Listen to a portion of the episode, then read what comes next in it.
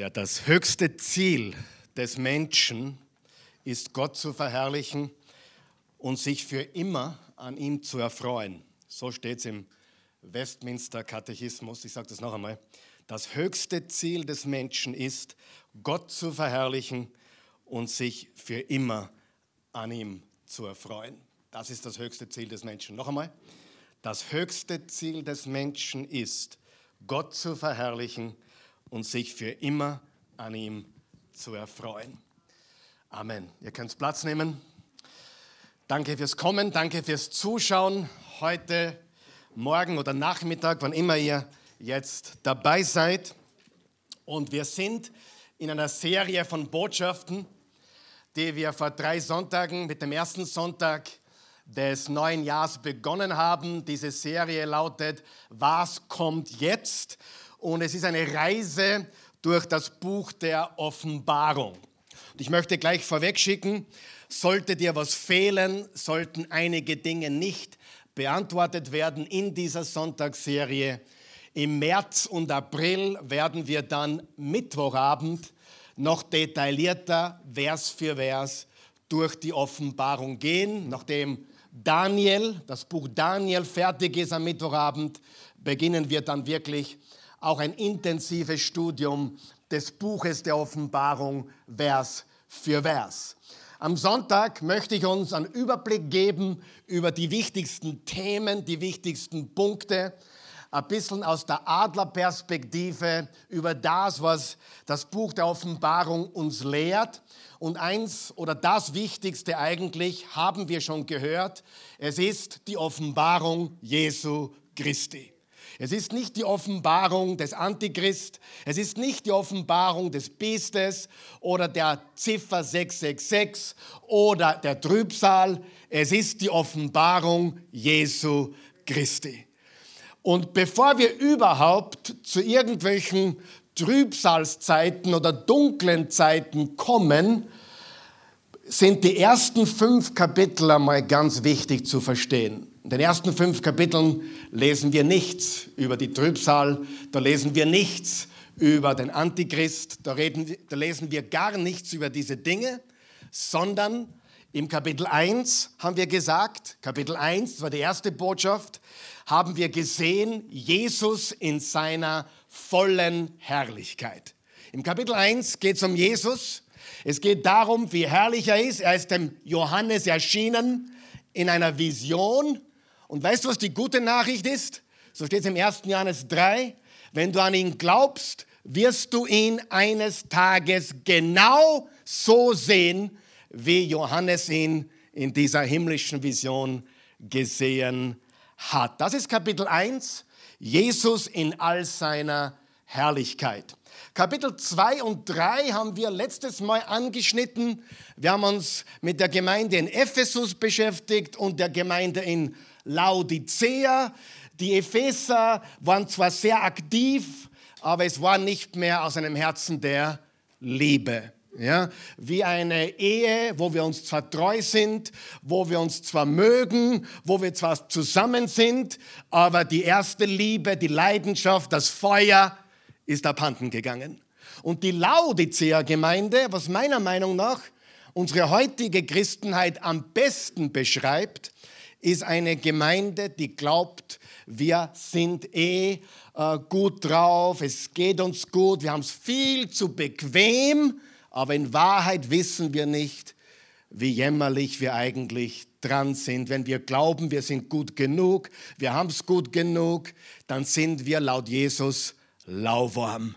Und er will uns heiß oder kalt, weil ein kaltes Glas Wasser ist was Gutes und ein heißer Tee oder Kaffee ist auch toll, aber lauwarm ist zum zum Kotzen. Genau. Ah, oder Speim, wie du möchtest. Okay? Also, Kapitel 1 Jesus in seiner ganzen Herrlichkeit, Kapitel 2 und 3, sieben Briefe an sieben Gemeinden.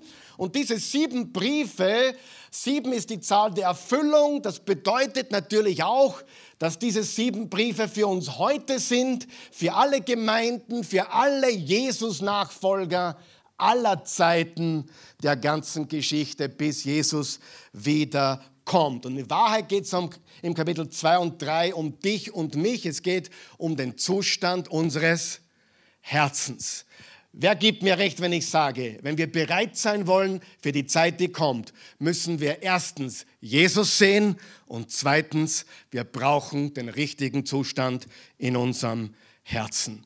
Das ist das Aller, Allerwichtigste, wenn du dich ständig streitest oder, oder diskutierst mit anderen Christen, äh, wie lang die Trübsalzeit sein wird und wer der Antichrist ist. Hey, wach auf, das ist wirklich nicht das Wichtigste. Das Wichtigste ist, dass du Jesus siehst und dass du vorbereitet bist, egal was kommt. Denn genau wissen wir nicht, was morgen kommt oder übermorgen. Wir wissen eines hundertprozentig, Jesus gewinnt, er kommt wieder und er wird regieren und herrschen, egal wer heute regiert. Er ist der König der Könige, er ist der Herr der Herren, er ist der Name über allen Namen und er wird alles wiederherstellen in einem neuen Himmel und einer neuen Erde.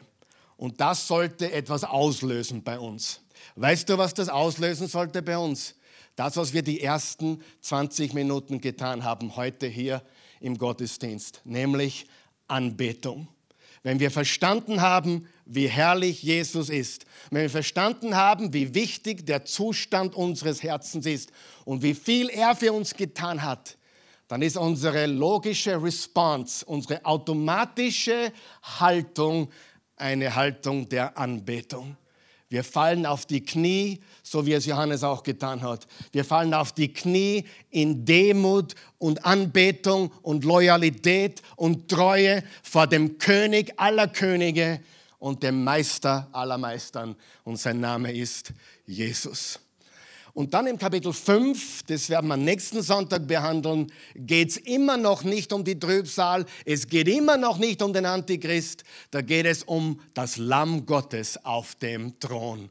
Sieh, wir müssen eines verstehen. Jesus hat gesiegt, indem er für uns gestorben ist. Amen.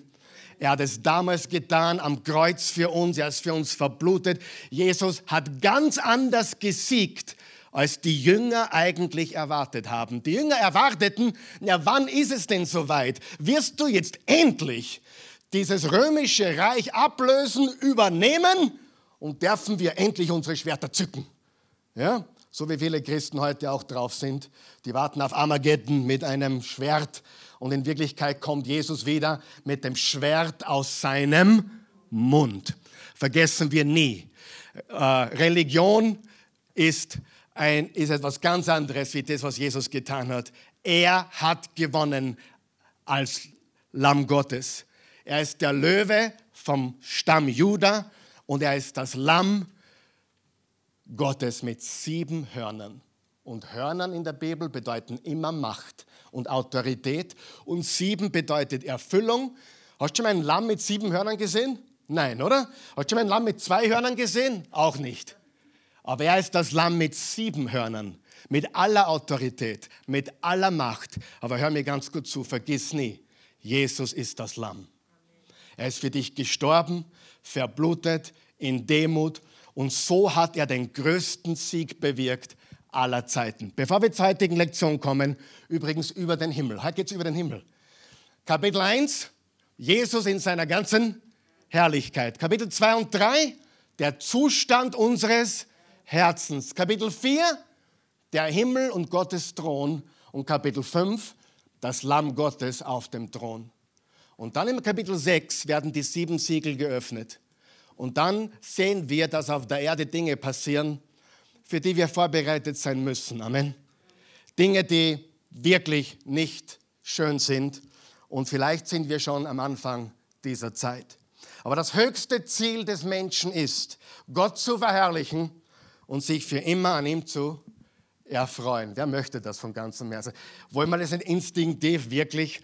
Wir wollen Gott verherrlichen mit allem, was wir haben, allem, was wir sind, allem, was wir tun und wir wollen ihn für immer genießen. Wir wollen uns für immer an ihm erfreuen. Weißt du, das verstehen Menschen nicht. Was werden wir im Himmel tun? Manche, ich war schon auf einer Beerdigung, da hat der Redner, ein Vorredner gesagt, ja, ich weiß, der Onkel Hugo ist jetzt im Himmel und spielt Golf. Oder, oder die, Tante, die Tante Mitzi ist jetzt im Himmel und dort oben häkeln. Ja?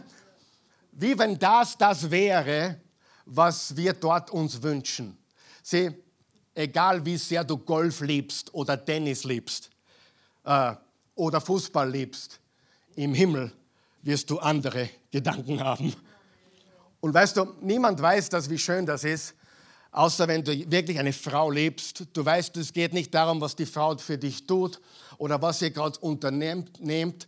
Das Schönste an einer Beziehung zwischen Mann und Frau ist, wenn man weiß, hey, du bist mit mir, ich bin mit dir und wir dürfen Zeit miteinander verbringen. Und das Schönste im Himmel ist nicht dein bestes Hobby, sondern für immer mit dem Menschen und mit dem Gott, Gott und Mensch, Jesus Christus zu sein, der dir das meiste im Leben bedeutet, in aller Ewigkeit. Amen. Lass uns beten, bevor wir starten. Vater im Himmel, wir loben dich, wir preisen dich, wir erheben dich, wir rühmen dich, wir danken dir. Du bist der eine wahre und lebendige Gott. Du allein bist würdig, angebetet zu werden, gepriesen zu werden. Du bist der König aller Könige und der Herr aller Herren und der Name über allen Namen. Amen. Heute, was geht im Himmel ab, ist die Botschaft. Kapitel 4, es sind elf Verse. Und ich möchte dir gleich sagen, die heutige Botschaft kann ich gar nicht perfekt bringen, denn wer kann schon über den Himmel perfekt reden? Da fehlen uns allen die Worte. Lesen wir Offenbarung 4, lesen wir ab Vers 1. Danach blickte ich auf und sah im Himmel eine offene Tür. Die gleiche Stimme, die schon vorher mit mir gesprochen hatte und die wie eine Fanfare klang, sagte, komm hier herauf, ich werde dir zeigen, was nach diesen Dingen geschehen muss. Im gleichen Augenblick wurde ich vom Geist ergriffen. Ich sah einen Thron im Himmel. Unterstreicht dir Himmel. Ich sah einen Thron im Himmel. Im Kapitel 1 hatte er eine Vision von Jesus. Jetzt hat er eine Vision vom Himmel. Und auf dem Thron saß jemand.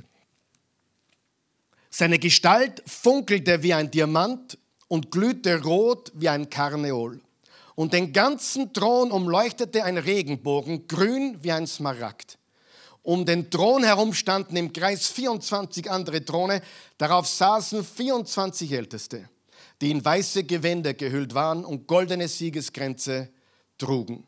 Aus dem Thron heraus zuckten Blitze, man hörte ein Dröhnen und Donnerschläge. Vor dem Thron loderten sieben Fackeln, das sind die sieben Geister Gottes. Die Fläche vor dem Thron war wie ein gläsernes Meer von kristallener Klarheit. In der Mitte, im innersten Kreis, um den Thron standen vier mächtige Wesen, die vorne und hinten voller Augen waren. Das erste Wesen glich einem Löwen, das zweite einem jungen Stier, das dritte hatte ein Gesicht wie ein Mensch und das vierte glich einem fliegenden Adler. Jedes der vier hatte sechs Flügel, die ebenfalls innen und außen mit Augen besetzt waren. Und immer wieder bei Tag und Nacht rufen diese mächtige Wesen, heilig, heilig, heilig ist Gott der Herr, der allmächtige Herrscher, der war, der ist und der kommt. Immer wenn diese Wesen dem, der auf dem Thron sitzt und in alle Ewigkeit lebt, Ehre erweisen, wenn sie ihn rühmen und ihm ihren Dank bringen, werfen sich auch die 24 Ältesten nieder und beten ihn an, ihn, der auf dem Thron sitzt und in alle Ewigkeit lebt.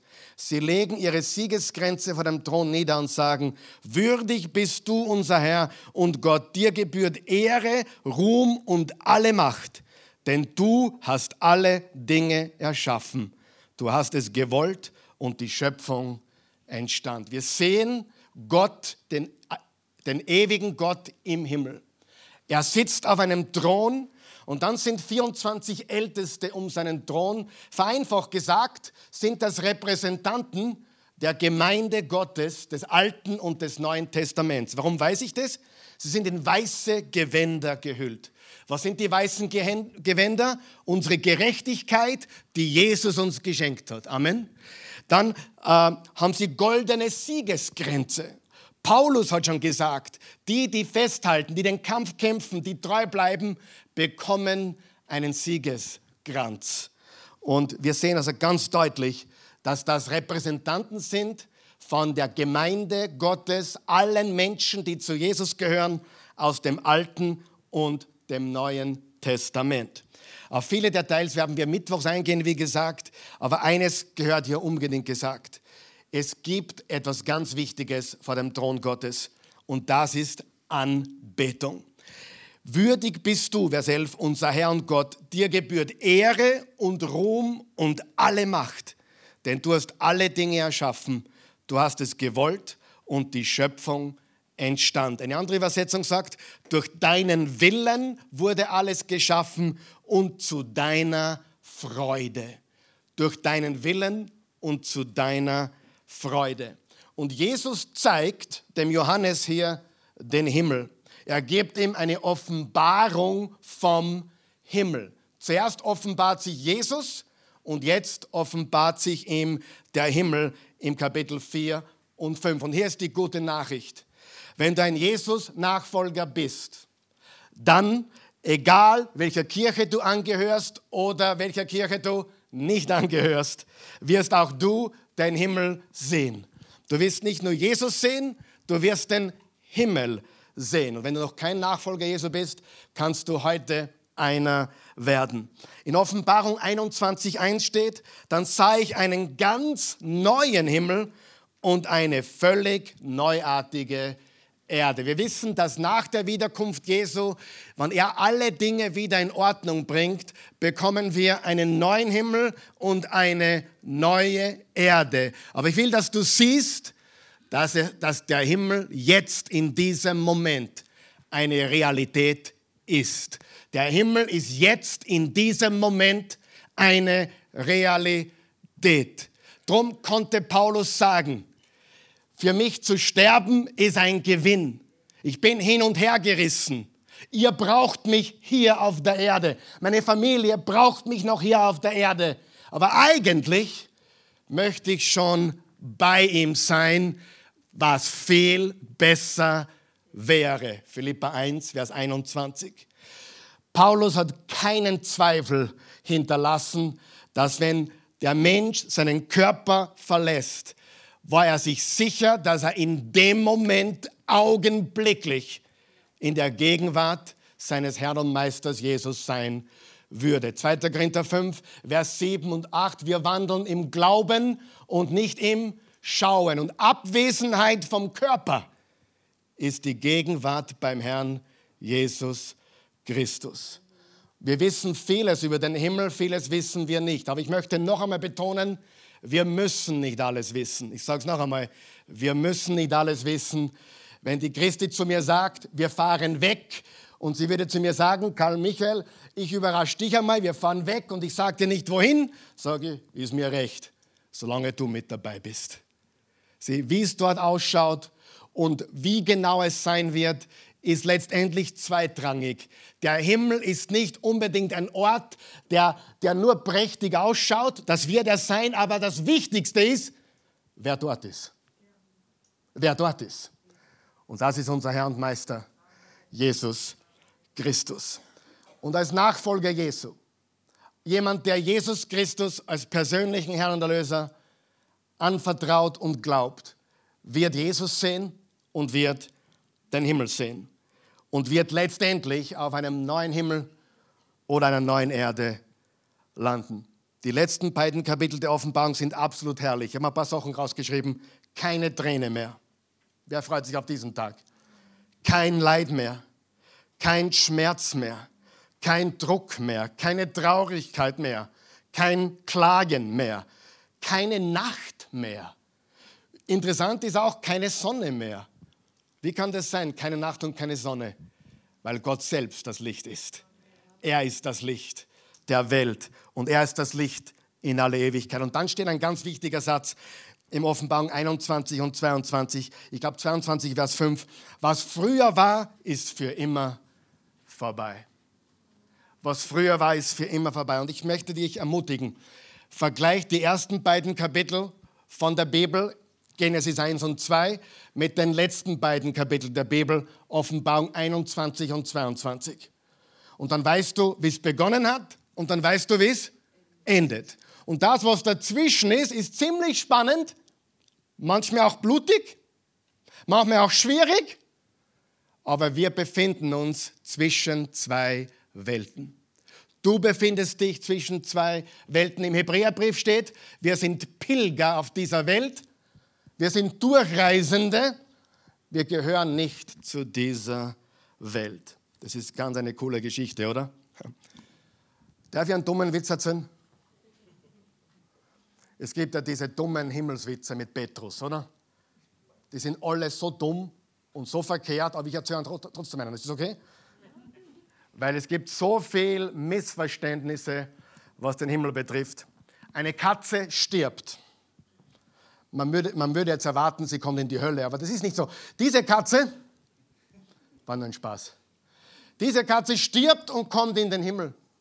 Und Petrus begrüßt sie am Himmelstor und sagt, hey, ich habe dich beobachtet, du warst eine gute Katze. Du hast wirklich ein gutes Leben geführt und äh, ich möchte dir eine besondere Belohnung geben, weil du warst wirklich ein toller, toller Kater. Und äh, ja, sagt die Katze, ja, das Leben war hart für mich. Ich habe in einer armen Familie am Bauernhof gelebt und äh, ich habe nicht besonders gut und weich geschlafen. Die meisten meiner Schlafplätze waren hart und ein bisschen kalt im Winter. Ich möchte so gerne einen weichen Polster, ein weiches Kissen, wo ich einmal so richtig relaxen kann. Petrus sagt überhaupt kein Problem.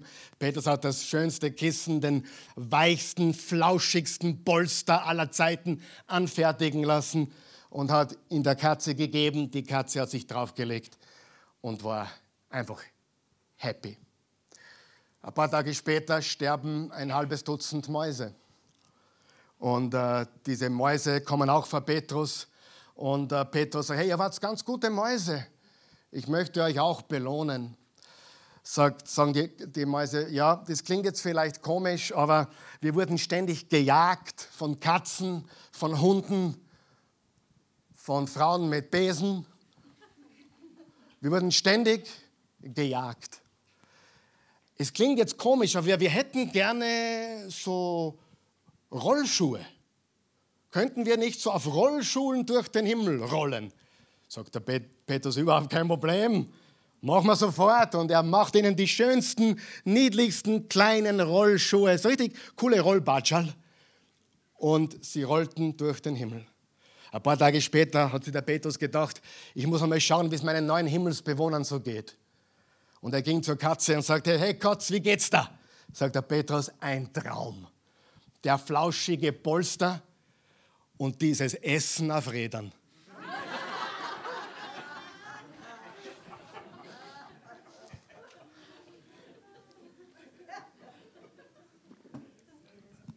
Okay, eigentlich hasse ich diese Witze, weil so der Himmel natürlich nicht ist, und für die, die es nicht wissen, Petrus hat 0, Josef zu tun damit, ob du in den Himmel kommst oder nicht. Wer hat das gewusst? Petrus hat gar nichts damit zu tun. Er ist, er ist auch nicht am Himmelstor und begrüßt die Leute, die reinkommen, überhaupt nicht. Der Einzige, der dir die Tür des Himmels öffnen kann, ist Jesus Christus selbst. Und die Tür des Himmels steht offen für dich in dem Moment, wo du Ja gesagt hast zu dem, was er für dich getan hat. Sieh, ich habe eines gemerkt. Satan verleumdet, unser Widersacher, der Teufel, von dem auch die Rede ist in der Offenbarung, dann später. Satan verleumdet gerne drei Dinge. Er verleumdet gerne Gott, vor allem Jesus. Er, er liebt es, Jesus zu verleumden. Über, hast du schon mal probiert, Jesus in den, in den Mund zu nehmen vor Leuten? Ich habe das oft probiert und ich sagte, du kannst alles sagen, aber Jesus, dann scheiden sich die Geister. Er liebt es, den Namen Jesus zu verleumden. Er liebt es auch, Gottes Volk zu verleumden. Stimmt es? Verfolgung und Verleumdung von Menschen, die Jesus Christus aufrichtig folgen. Er will sie in den Dreck ziehen oder durch den Dreck ziehen. Und er tut auch ganz absichtlich Gottes Ort, den Himmel, verleumden. Ich glaube, es gibt einen ganz wichtigen Grund. Wenn ich die Bibel richtig lese, war Luzifer früher mal im Himmel Und dort ist er rausgefallen, rausgeflogen. Und seitdem verleumdet er Gott, sein Volk und den himmlischen Ort. Und darum müssen wir wirklich aufpassen, was wir glauben über Gott, über Jesus, über seine Gemeinde und über den Himmel. Der Himmel ist Realität. Er ist wahr. Und das führt mich zu der ersten Wahrheit von fünf heute. Wahrheit Nummer eins, der Himmel ist ein echter Ort. Der Himmel ist ein echter Ort. Im Vers 1 haben wir gelesen, ich sah im Himmel eine offene Tür. Und im Vers 2, ich sah im Himmel einen Thron. Wo? Im Himmel. Und im Johannes 14, Vers 2, kurz bevor Jesus gekreuzigt wurde, begraben wurde, auferstanden ist und aufgefahren ist, hat er Folgendes gesagt. Im Haus meines Vaters gibt es viele Wohnungen. Sonst hätte ich euch nicht gesagt, ich gehe hin, um dort alles für euch vorzubereiten. Ich glaube, klarer kann man es nicht sagen, oder? Das war circa eine Woche vor seiner Kreuzigung. Eine Woche. Weniger sogar. Fünf oder sechs Tage vor seiner Kreuzigung hat Jesus gesagt, in meines Vaters Haus gibt es viele Wohnungen. Wenn es nicht so wäre, warum würde ich euch das sagen? Und wenn wir das Vaterunser beten, dann beten wir ja Vater unser im Himmel, der du bist im Himmel. Unser Vater im Himmel, geheiligt werde dein Name. Wo ist unser Vater? Im Himmel. Was tun wir am besten, wenn wir ihn ansprechen? Seinen Namen heiligen, ihn anbeten. Sieh, das Buch der Offenbarung ist ein Buch von zwei Welten, vom Licht und der Finsternis, von zwei Städten, Jerusalem und Babylon, von Gott und Satan. Es ist ein Buch über Anbetung. Es steht auch geschrieben, dass Menschen das Biest anbeten werden.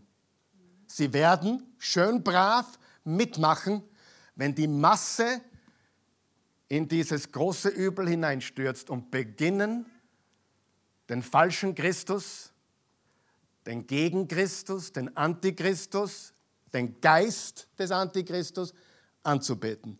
Du sagst, wann passiert das? Freunde, wir sind mittendrin. Menschen beten jetzt an jeden Tag. Sie beten an vor dem Thron des Bankkontos. Sie beten an vor dem Thron von sexueller Unmoral. Sie beten an vor dem Thron von Sex, Drugs und Rock'n'Roll. Sie, Götzen gab es immer, Antichristusse gab es auch immer. Das ist nichts Neues. Der Antichristus lebt und es geht ihm gut in dieser Welt. Ja, viel zu gut. Und wir haben etwas gelernt in der ersten Botschaft, glaube ich. Wir wissen zwei Dinge hundertprozentig. Die Finsternis wird immer finsterer und das Licht, das sind wir, wir leuchten immer heller. Es ist nur wichtig, auf welcher Seite du stehst. Das ist das Entscheidende im Leben. Der Himmel ist ein echter Ort. Und Paulus hat gesagt in Philippa 3, Vers 20 und 21, aber unsere Heimat ist der Himmel. Sagen wir es gemeinsam. Unsere Heimat ist der Himmel. Bisschen lauter bitte. Unsere Heimat ist der Himmel, wo Jesus Christus der Herr lebt. Sind noch Fragen offen? Ich frage nur. Sind noch Fragen offen? Unsere Heimat ist der Himmel, wo Jesus Christus der Herr lebt. Und wir, ich dachte, Jesus lebt in mir, wenn ich ihn annehme. Ja, Gott sei Dank lebt auch in mir. Und Gott sei Dank ist er weder gebunden an Raum und Zeit. Er ist der allmächtige Gott. Er ist mit dir, er ist in dir und er regiert über alle Königreiche und Herrschaften der Welt. Und ich sage es ganz deutlich, Satan ist der Gott dieses Weltsystems, aber Jesus ist König des Universums. Du glaubst, da geht alles drunter und drüber und Gott wird nervös? Glaubst du, Jesus ist nervös? Nein. Er ist cool.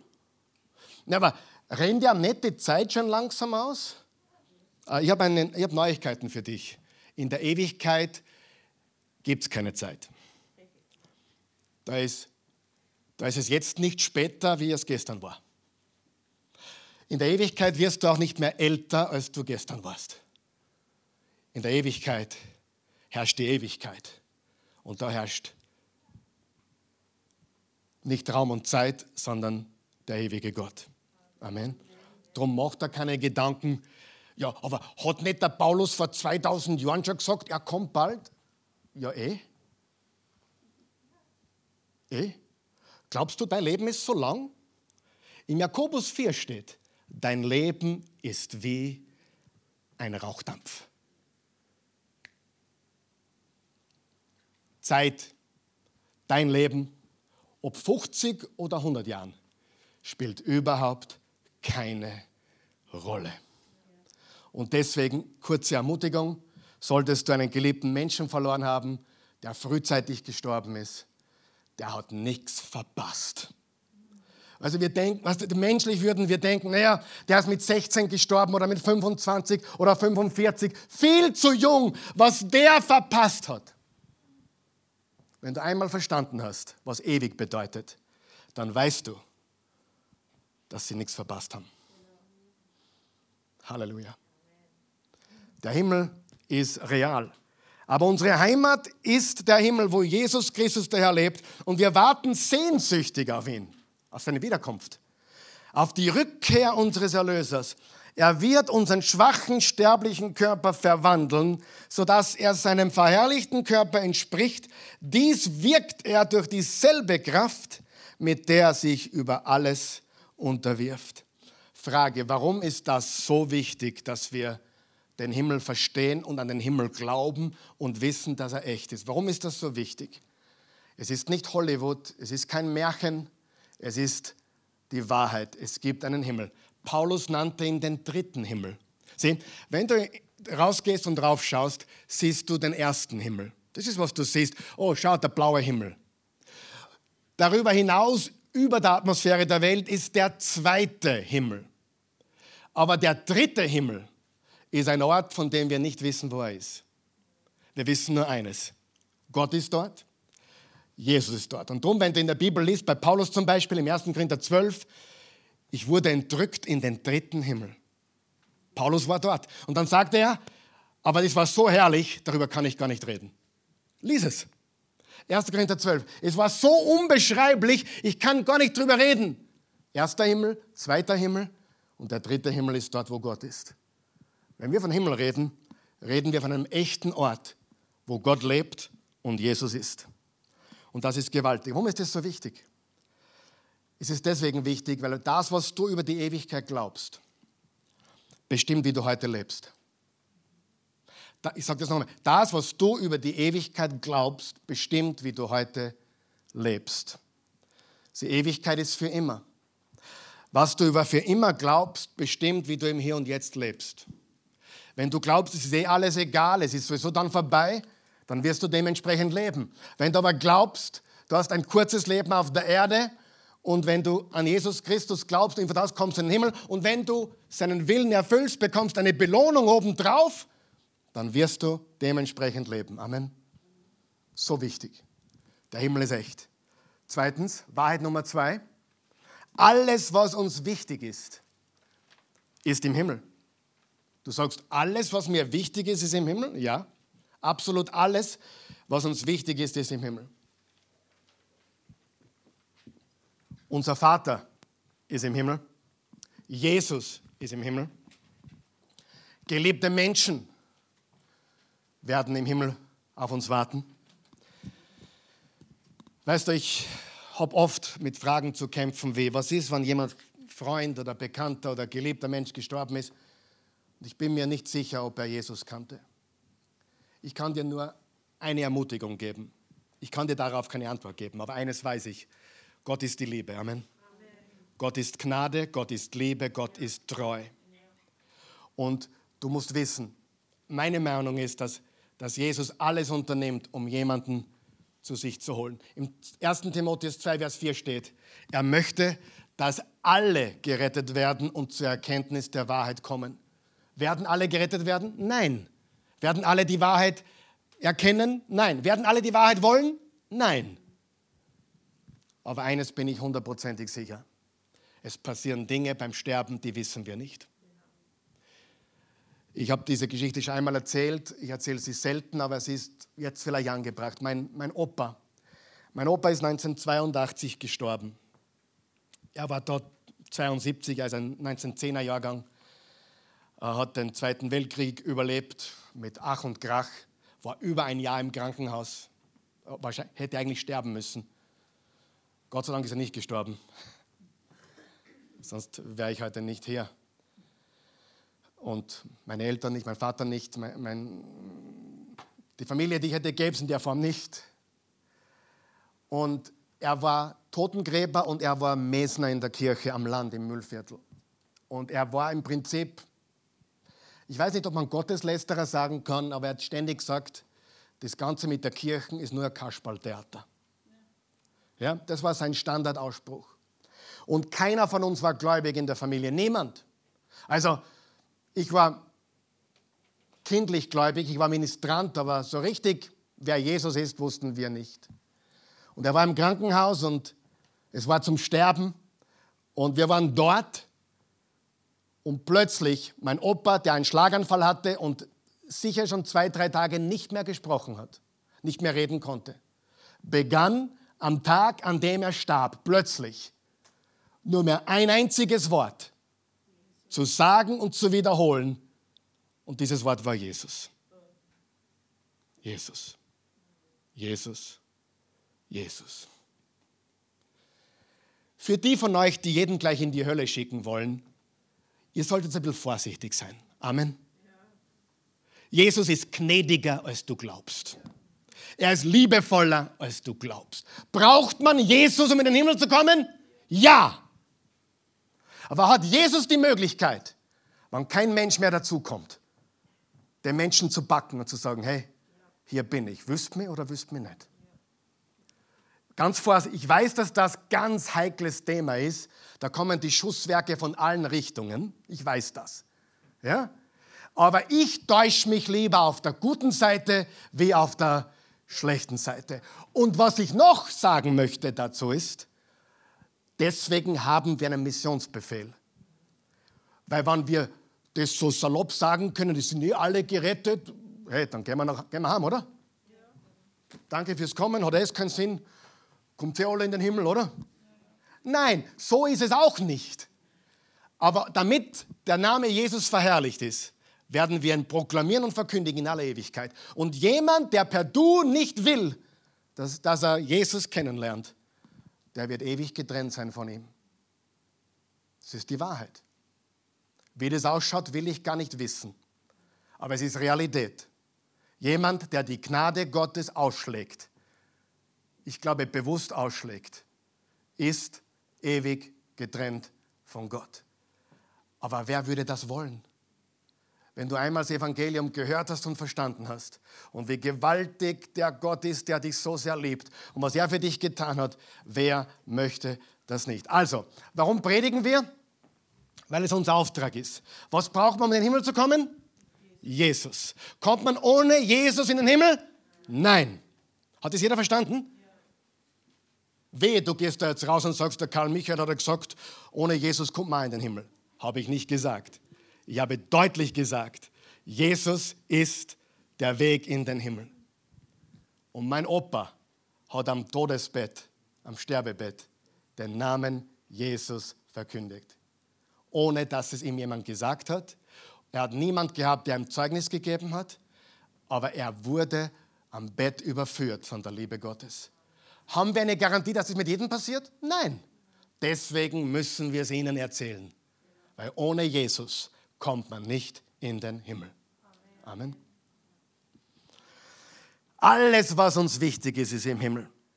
Die echten Werte, der echte Reichtum, echtes Leben, echte und ewige Freude. Alles, was unvergänglich ist und alles, was unerschütterlich ist. Warum? Es ist unser, Zuhause. Lesen wir Kolosser 3.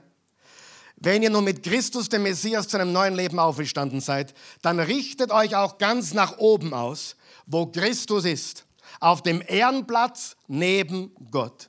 Seid auf das Himmlische bedacht und nicht auf das Irdische. Denn ihr seid gestorben und euer Leben ist zusammen mit Christus verborgen in Gott.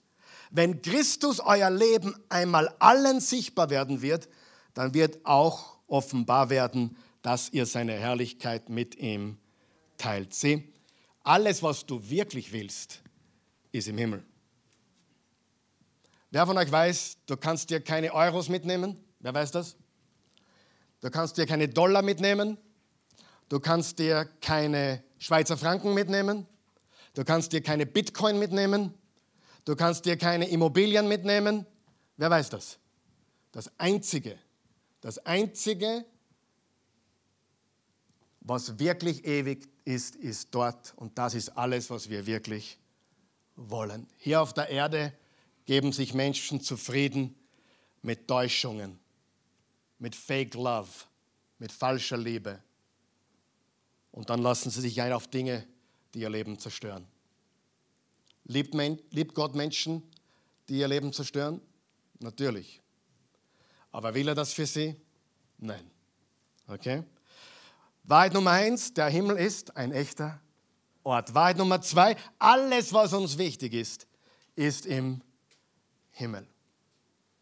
Wahrheit Nummer drei, der Himmel ist ein Ort der Anbetung. Im Verse 8 bis 11, wenn wir uns das nochmal anschauen können, Verse 8 bis 11 steht, äh, heilig, heilig, heilig ist Gott, der Herr, der allmächtige Herrscher, der war, der ist und der kommt. Und dann steht weiter, immer wenn diese Wesen den, der auf dem Thron sitzt und in aller Ewigkeit lebt, Ehre erweisen, wenn sie ihn rühmen und ihm ihren Dank bringen, werfen sich auch 24 Älteste nieder und beten ihn an. Ihm, der auf dem Thron sitzt und in aller Ewigkeit lebt. Sie legen ihre Siegesgrenze vor dem Thron nieder und sagen, würdig bist du, unser Herr und Gott. Dir gebührt Ehre und Ruhm und alle Macht, denn du hast alle Dinge erschaffen. Du hast es gewollt und die Schöpfung entstand. Es ist ein Platz, ein Ort der Anbetung. Sieh, er ist der Schöpfer aller Dinge. Er ist der Erhalter aller Dinge und er ist der Grund für alle Dinge. Und im Himmel werden wir anbeten. Wir werden ihm alle Ehre geben in alle Ewigkeit. Und nichts wird uns mehr Freude bereiten, als Zeit mit ihm zu verbringen. Und das versteht niemand, der Jesus nicht kennt. Unmöglich. Niemand versteht, dass ich in einem dass ich mit meiner Frau, egal wo wir unterwegs sind, ein, ich würde mir keine Suite alleine nehmen, ich würde mir lieber die Besenkammer zu zweit nehmen. Warum? Weil es nicht darum geht, wie schön der Ort ist, sondern wer mit mir ist. Amen. Lass uns diesen Himmelgedanken einmal komplett auf den Kopf stellen und nicht so denken, äh, wie wird dort alles ausschauen, sondern wer wird dort mit uns sein? Die Belohnung eines Jesus-Nachfolgers ist Jesus. ist da nicht mehr? Gold, Spaß, Diamanten, schnelle Autos. Kannst du dir vorstellen, dass du so verliebt bist in Jesus, dass alles, was zählt, ist, mit ihm zu sein? Das ist ein gewaltiger Gedanke. Ich, wenn ich schon beim Thema bin, ist, Weißt du, dass du sicher wissen kannst, ob du Jesus von ganzem Herzen liebst? Weißt du, wie du das wissen kannst? Willst du das wissen? Wer will es wissen? Wir haben es zuerst gelesen. Wir sehnen sein Kommen herbei. Manchmal treffe ich Christen, die sagen, ja, ich weiß eh, er kommt bald wieder. Aber du merkst im Unterton, hoffentlich noch nicht so bald. was ich meine? Hoffentlich, hoffentlich, hoffentlich, ich weiß, er kommt, aber hey, hoffentlich noch nicht so bald. Das ist wie wenn die Christin in Amerika ist, ich home alone und denke mir, ja, ich freue mich schon wieder. Zweite, die erste Woche ist super, gebe ich ganz ehrlich zu. Erste Woche home alone. Die meisten Sommer fangen bei mir so an. Letzter Sommer war komplett anders. Aber normal ist der Sommer, drei Wochen bin ich alleine, dann fliege ich meistens nach und dann bin noch mal ein paar Wochen alleine. Die erste Woche ist wirklich super. Ja, einfach für mich herrlich, alleine. Ich liebe alleine zu sein mit meinem Gott. Zweite Woche werde ich ein bisschen nervös. Pah, jetzt war schon wieder mein Glas, wenn es da war. Und nicht nur, was ihr meint. Dritte Woche, ha, da zähle ich schon die Stunden. Du würdest mich für komisch halten, wenn ich sagen würde, na, die Christi kommt eh wieder, aber hoffentlich noch nicht bald. Wenn du Jesus wirklich kennst und Jesus wirklich liebst, dann sagst du, lieber heute als morgen. Und ich habe jetzt nicht gesagt, dass er morgen wiederkommt. Ich sage nur, jemand, der Jesus liebt, freut sich auf sein Kommen. Und wenn du dich auf sein Kommen freust, lebst du entsprechend, oder? Du lebst nicht perfekt, aber du lebst in einer Sehnsucht, in einer Warteposition, weil du auf den wartest, den du am allermeisten liebst. Und wenn du schon geliebte Menschen verloren hast, die vor dir vorausgegangen sind, hast du doppelte, dreifache und vierfache Vorfreude. Ich traue mir zu sagen, ich freue mich auf den Himmel mehr als die meisten von euch. Das liegt an Jesus, das liegt an unserem Sohn, der uns vorausgegangen ist, auch am Opa, der schon dort ist. Mama, meine Mama, die ist mir so, die ist mir so, so noch am Leben heute. Also ich, ich, ich kann es gar nicht wahren, dass die auch gegangen ist im Mai. Hat der schönsten Tode, die ich je erlebt habe. Wir haben mit ihr gebetet, gesungen und plötzlich war sie weg gewaltig. Und meine Mama hat ein bisschen Anlauf braucht. Die war in jungen Jahren noch nicht so beim Glauben, aber je länger das Leben, die, hat, die ist richtig in Fahrt gekommen. Aber sie hat stark gefinisht. Es ist nicht so wichtig, wie du startest. Es ist viel wichtiger, wie du finishst.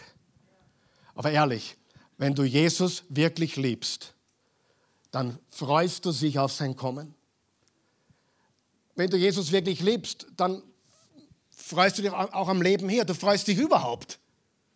Aber nichts gibt, was schöner ist. Wenn ich die Christi beim Flughafen abholen darf, nach dreieinhalb Wochen. Ich glaube, der Rekord ist bei sechs Wochen. Da wird es wirklich heftig. Und dann denke ich mir, okay, Heid! Verstehst du?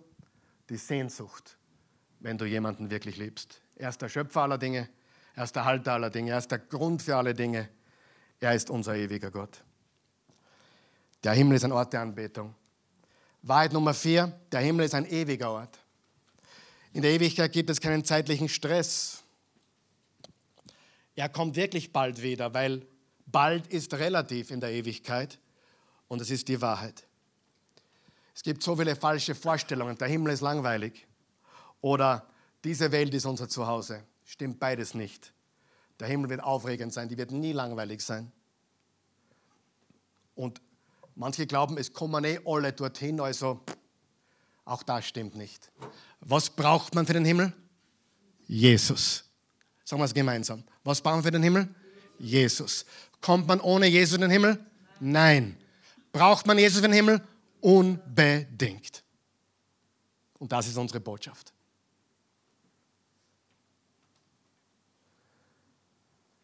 Wahrheit Nummer 5 und damit schließe ich ab. Ich habe einige Punkte schon so lange ausgezogen, dass ich jetzt zum, zur Landung kommen muss. Wahrheit Nummer 5. Der Himmel ist ein offener Ort.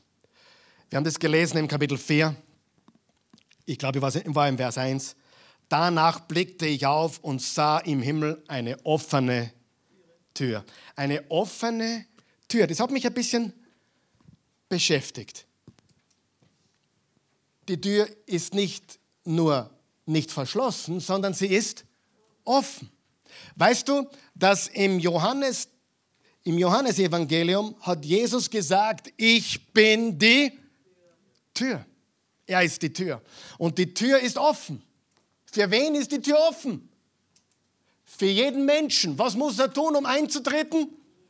Jesus vertrauen. Johannes 1, Vers 11. Er kam zu den Seinen, aber die Seinen nahmen ihn nicht auf. Allen aber, die ihn aufnahmen und an ihn glaubten, gab er das Privileg, das Vorrecht, Kinder Gottes zu heißen. Ich bin die Tür, hat er gesagt. Eine offene Tür im Himmel. Wem habe ich schon glücklich gepredigt heute? Ehrlich jetzt. Ich habe mich sehr glücklich gepredigt. Und ich freue mich auf dem Himmel jetzt mehr wie vor der Predigt. Und das hat nichts mit dem Virus zu tun. Ich habe mich vor einem Jahr genauso gefreut. Das hat nichts damit zu tun, ob es mir schlecht geht oder, oder gut geht. Weißt du, und diese Vorurteile vom Himmel, im Himmel werden wir auf einer Wolke schweben und Harfe spielen. So ein, so ein Humbug. Wir werden, vielleicht wenn du Hafen spielen gern tust, gerne. Ich werde es mir nicht anfangen. Ich werde andere Sachen machen. Aber ich werde mit Jesus sein und wir werden Freude haben. Wir werden ihn verherrlichen und ewige Freude haben. Stell dir vor, einen Zustand von ununterbrochener Freude. Ich meine, haben wir manchmal Freude da herunten auf der Erde? Ja, auch in schwierigen Zeiten haben wir hin und wieder oder oft, in meinem Fall kann ich sagen oft, wirkliche Freude. Aber nicht ununterbrochen und nicht vollkommen, nicht perfekte Freude. Wir werden ewige, vollkommene Freude haben. Und da ist jetzt eines notwendig. Und den, den Vers habe ich leider zu spät erst mir notiert. Aber ist egal. Im 1. Johannes 2, Vers 15 steht, lebt nicht diese Welt. Lebt nicht diese Welt. Noch was von dieser Welt ist. Des Fleisches Lust, der Augenlust und der Hochmut des Lebens. Liebt nicht diese Welt. Ja, kann ich in dieser Welt mich erfreuen an den Dingen, die Gott geschaffen hat? Definitiv. Nichts Besseres wie ein gescheiter Cheeseburger beim Rocks.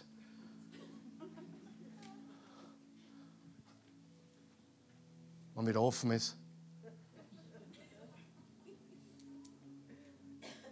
Nichts Schöneres wie mit meiner Frau irgendwo ein paar Tage zu verbringen und genießen.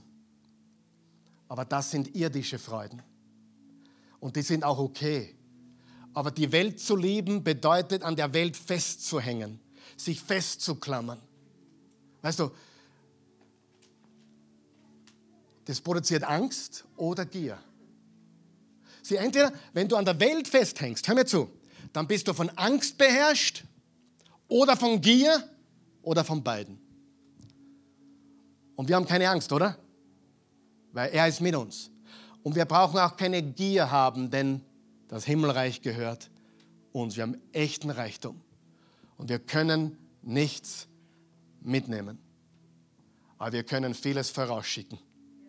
Deine ganzen Gebete schickst du voraus. Dein ganzes Dienen für Jesus schickst du voraus. Alles, was du investierst, damit das Evangelium verbreitet wird, schickst du voraus. Du kannst nichts mitnehmen oder kannst es vorausschicken. Das ist gewaltig, oder? Also, der Himmel ist ein echter Ort. Alles, was uns wirklich wichtig ist, ist im Himmel. Der Himmel ist ein Ort der Anbetung. Der Himmel ist ein ewiger Ort. Und der Himmel ist ein offener Ort. Die Tür ist offen. Er klopft an dein Herz und sagt, komm herauf, komm zu mir. Übrigens auch diese Welt ist ein Ort der Anbetung und wird immer mehr zu einem Ort der Anbetung werden. Ein großer Altar ist die Karriere, für manche Politiker das Höchste. Nicht nur für Politiker, aber gerade in der Politik sieht man das. Da wird förmlich angebetet am Altar der Karriere. Auch in der Wirtschaft, im Geldbereich wird angebetet vor dem Thron des Mammons. Sein Gott. Darf ich kein Geld haben? Doch, du darfst viel haben. Aber du musst es Jesus weihen. Amen. Dein ganzes Leben. Dir gehört nichts. Alles gehört ihm. Lebt nicht diese Welt. Noch was zu dieser Welt gehört, sondern liebe ihn und freue dich auf sein Wiederkommen. Und alles, was dann kommt, ist purer Himmel. Und letztendlich das Paradies. Neuer Himmel und neue Erde. Jetzt sind wir mit dem Kapitel 4 fertig der Offenbarung. Immer noch, immer noch kein Antichrist, immer noch keine Bestie, immer noch keine Trübsal. Bis jetzt haben wir nur Kapitel 1 Jesus, Kapitel 2 und 3 der Zustand meines Herzens, deines Herzens, Kapitel 4 der Himmel, Kapitel 5 das Lamm Gottes. Und das schauen wir uns nächste Woche an. Was braucht man, in den Himmel zu kommen? Jesus. Jesus. Brauchen alle Menschen Jesus, um in den Himmel zu kommen? Alle Menschen.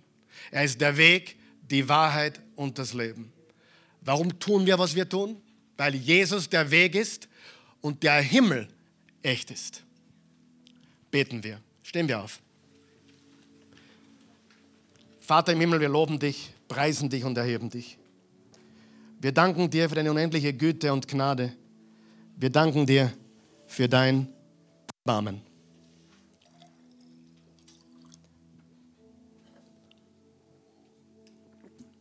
Danke, dass du uns liebst, wie wir sind, aber uns zu sehr liebst, um uns so zu lassen, wie wir sind. Du willst uns verändern durch dich, deine Kraft, deine Liebe, deine Güte. Wenn du hier bist heute Morgen in diesem Raum, dich befindest, wahrscheinlich eher zu Hause zuschaust und du hast noch keine persönliche Beziehung zu Jesus. Es reicht nicht, dass deine, deine Frau gläubig ist, es reicht nicht, dass deine Eltern gläubig waren, es reicht nicht, dass eh irgendjemand in einer Familie in die Kirche geht. Nein, nein, du brauchst Jesus.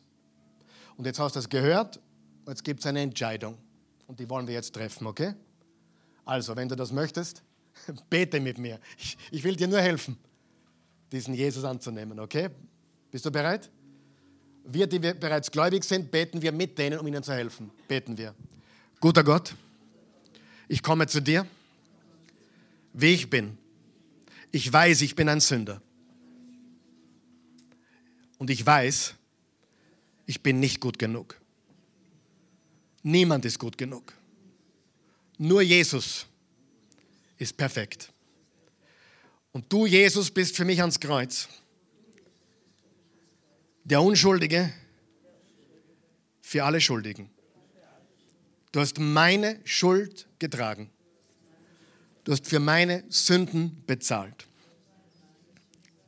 Ich glaube, dass du auferstanden bist. Dass du den Tod besiegt hast ich bin sicher, du hast den Tod überwunden. Du lebst. Leb jetzt in mir. Ich gebe dir mein Leben. Ich empfange deins. In Jesu Namen. Amen.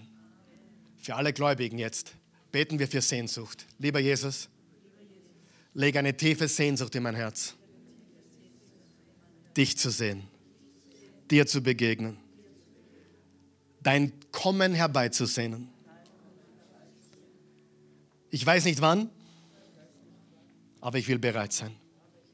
Und ich will meine Zeit, mein Leben so gut wie möglich nutzen, dich zu verherrlichen, Menschen von dir zu erzählen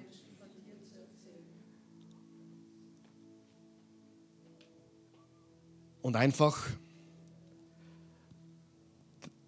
ja, in Freude, in Vorfreude zu leben. Amen.